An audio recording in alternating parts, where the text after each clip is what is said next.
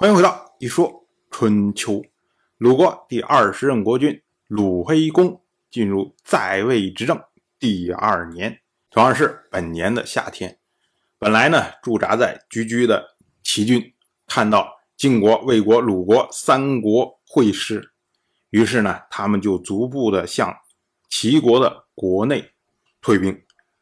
然后晋军呢，带着联军跟随齐军走到了申。这个地方，到了本年的六月十六，鲁国大夫季孙行父、长孙许、叔孙侨如以及鲁国的公孙鲁婴齐和晋国的西克、魏国的孙良夫、曹国的公子曹守，什么联军呢，行进到了弥基山下。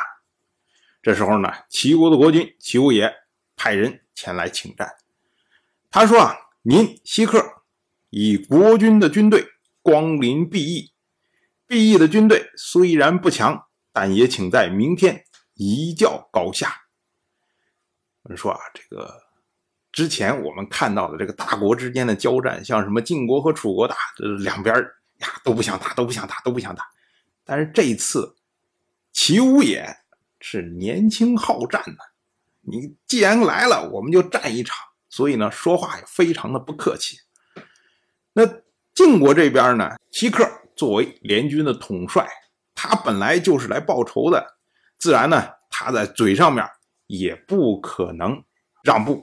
西克当即就回答说：“晋国和鲁国、魏国是同姓兄弟之国，如今他们告诉晋国说啊，齐国日益在毕邑的土地上泄愤，寡君不忍心兄弟之国受到如此的欺负。”所以派我们这些人向贵国请命，并且命令我们不能在您的土地上多做停留。我们既然受命，就有进无退，明天必然不会让您失望。我们说啊，希克说的这个话呀，虽然看了很客气啊，但实际上绵里藏针呢。什么叫做命令我们不能在您的土地上多做停留？意思就是说，我们就是来打仗的，我们打完了马上就走了，一战就把你击溃了，根本不用在你这儿停。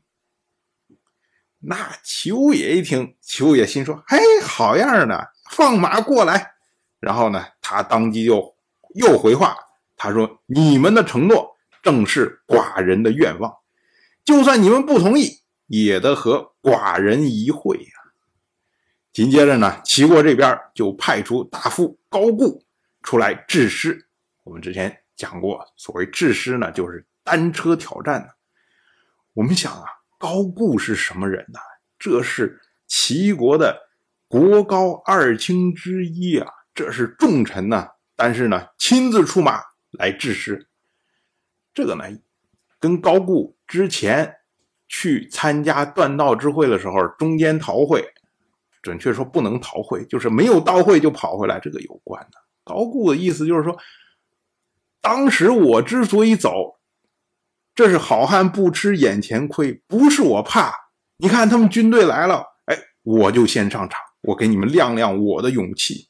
我们说啊，高固单车直接杀入到晋军的军中，当时啊箭都射完了，然后呢就从地上搬石头去砸人，结果自己的车顾不上回。就跳到晋人的车上面，把车上的人俘获，然后呢，驾着他们的车，这一路跑回了齐国的营垒。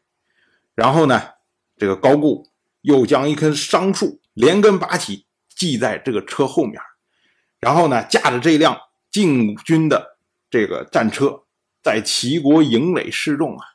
当时高固跟这个齐军的这个战士们说。想要勇气的，可以来我这儿买我剩下的勇气。这什么样的豪气呀！到了本年的六月十七，结果晋齐两军在安这个地方列阵。当时呢，齐国国君齐武也以丙夏为车御，以冯丑富为车右，而晋国这边西克以谢章为车御，以郑秋缓为车右啊，齐武也一看晋军这边的阵势哇就已经急不可耐了。当时就说：“我先消灭了这些人，再回来吃早饭。”然后马不披甲就直接杀出来了。当然，我就这么一说，您就那么一听。感谢您的耐心陪伴。如果您对《一说春秋》这个节目感兴趣的话，请在微信中搜索公众号“一说春秋”，关注我。您不仅能得到《一说春秋》文字版的推送，还可以直接和我互动交流。我在那里等待您的真知灼见。